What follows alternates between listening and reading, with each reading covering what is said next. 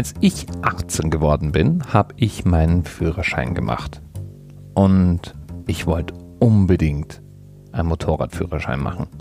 Und meine Mutter hat damals das gesagt, was wahrscheinlich viele, viele, viele Mütter auch heute noch sagen. Nämlich, wenn du einen Motorradführerschein machst, dann zahlst du dir den Führerschein selber. Weil ich als junger Kerl nicht die Kohle hatte, um mir einen Führerschein zu finanzieren, habe ich dann in den sauren Apfel gebissen und einen Autoführerschein gemacht. Und natürlich ging die Rechnung meiner Mutter vollständig auf.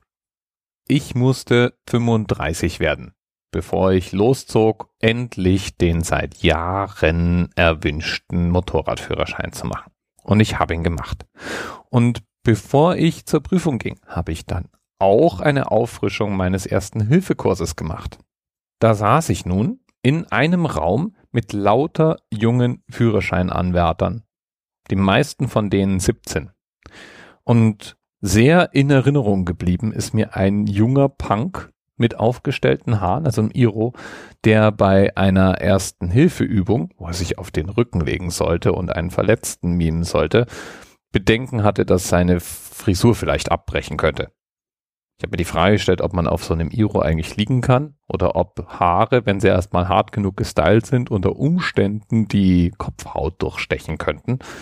Jedenfalls, der hat ein Mordstheater gemacht. Eine andere, naja, sagen wir mal, etwas prollig veranlagte Teilnehmerin, die konnte mit der Stelle, an der der Kursleiter anmerkte, dass man vor der Mund-zu-Mund-Beatmung die Zunge des Bewusstlosen aus dem Weg räumen sollte, so gar nichts anfangen. Äh, dann soll ich dem auch noch in den Mund fassen? Nee, das kann ich nicht, das mache ich nicht. Nee, nee, nee. So oder so war zumindest ich froh, diese Auffrischung gemacht zu haben. Und ich war überrascht, wie viel dann doch inzwischen anders war. Also einige Dinge, wie zum Beispiel die korrekte, stabile Seitenlage, waren natürlich unverändert. Aber so manche erste Hilfemaßnahme habe ich zumindest irgendwann auch mal noch ein bisschen anders gelernt. Als ich 17 Jahre vorher meinen Erste-Hilfe-Kurs für meinen Autoführerschein gemacht habe. Irgendwie dachte ich übrigens auch immer, jeder hat irgendwann mal einen Ersthilfekurs gemacht. Dem ist aber nicht so. Als ich für das Thema heute recherchiert habe, stellte sich raus, dass nur etwa 20 Prozent der Deutschen einen Erste-Hilfe-Kurs absolviert haben. Und wenn es dann hart auf hart kommt, dann helfen realistisch nur um die 10 Prozent. Das ist nicht etwa, weil die nicht helfen wollen, weil die Angst um ihren Iro haben oder weil die einem nicht in den Mund fassen wollen. Im Notfall überwindet sich dann wahrscheinlich sogar diese Teenager-Dame, sondern es liegt eher daran, dass Menschen im Allgemeinen Angst haben, bei der ersten Hilfe was falsch zu machen und unter Umständen Dinge noch zu verschlimmern. Dabei ist das das allerkleinste Risiko. Wenn jemand in einer Notlage ist, dann ist jede Art von Hilfe willkommen. Und wir sind in Deutschland zumindest auch gesetzlich dazu verpflichtet, Hilfe zu leisten. Die einzigen Befreiungen von dieser Pflicht sind entweder, wenn ich mich durch Helfen eigentlich selbst auch in Lebensgefahr bringen würde. Das kanonische Beispiel hier ist das brennende Auto, aus dem wir nicht verpflichtet sind, jemanden rauszuziehen. Und wenn ich nicht Schwimmer bin, muss ich natürlich auch niemanden vom Ertrinken retten.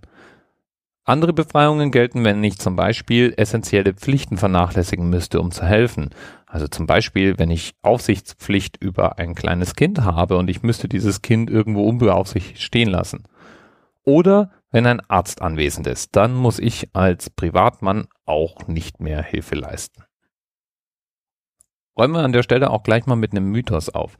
Die allermeisten Menschen glauben, der Anruf beim Notarzt wäre die wichtigste Hilfe. Wir können uns darauf verständigen, dass die sehr, sehr wichtig ist. Aber die wichtigste Hilfe ist es noch nicht. Die wichtigste Hilfe ist die Erstversorgung. Wenn jemand vor uns liegt mit einem Herzstillstand, dann ist tatsächlich das Freiräumen des Brustkorbs und die Herzmassage, das ist die lebensverlängernde Maßnahme, nicht der Anruf beim Rettungsdienst. Rettungsdienste sind auch schneller da als ihr Ruf. Ich habe neulich mal die Behauptung gelesen, dass in einer durchschnittlichen deutschen Stadt der Pizzabote schneller da wäre als der Rettungsdienst. Das würde nur stimmen, wenn die Pizza innerhalb von acht Minuten da wäre. Das wird wohl eher unwahrscheinlich werden. Zumindest bei mir in Frankfurt.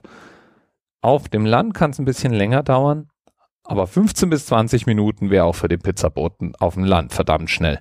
Das heißt, wir sind in Deutschland, was die Versorgung durch professionelle Rettungskräfte angeht, super luxuriös aufgestellt. Und trotzdem, natürlich sollten wir den Rettungsdienst rufen, aber dann sofort mit der Herzmassage beginnen. Ohne eine Herzmassage ist ein durch einen Herzstillstand bewusstlos gewordener sehr wahrscheinlich zum Tode verurteilt. Nur ein bis zwei Prozent der Betroffenen überleben ohne eine Herzmassage, während mit einer Herzmassage und Erster Hilfe immerhin um die 35 Prozent der Betroffenen überleben. So, also Fazit der heutigen Sendung. Mach einen Erste-Hilfe-Kurs. Und wenn du schon mal einen gemacht hast und der ist länger als fünf Jahre her, dann überleg mal, ob du ihn nicht mal auffrischen möchtest. Wenn er zehn Jahre her ist, frisch ihn einfach auf. Das ist erstens mal lustig, weil Teenager in ihrem Habitat zu beobachten kann schon mal Laune machen und es rettet unter Umständen Leben. Danke auch unserem heutigen Themenpaten, dem Twitter-Nutzer Freizeit. Der hat das Thema nämlich vorgeschlagen, weil das Verkehrszeichen mit der Nummer 368, das ist das Zeichen für Erste Hilfe oder Erste Hilfestation. Und wenn du dich jetzt fragst, wie das Ding eigentlich aussieht, dann surf doch mal auf der Webseite vorbei und schau aufs Bild.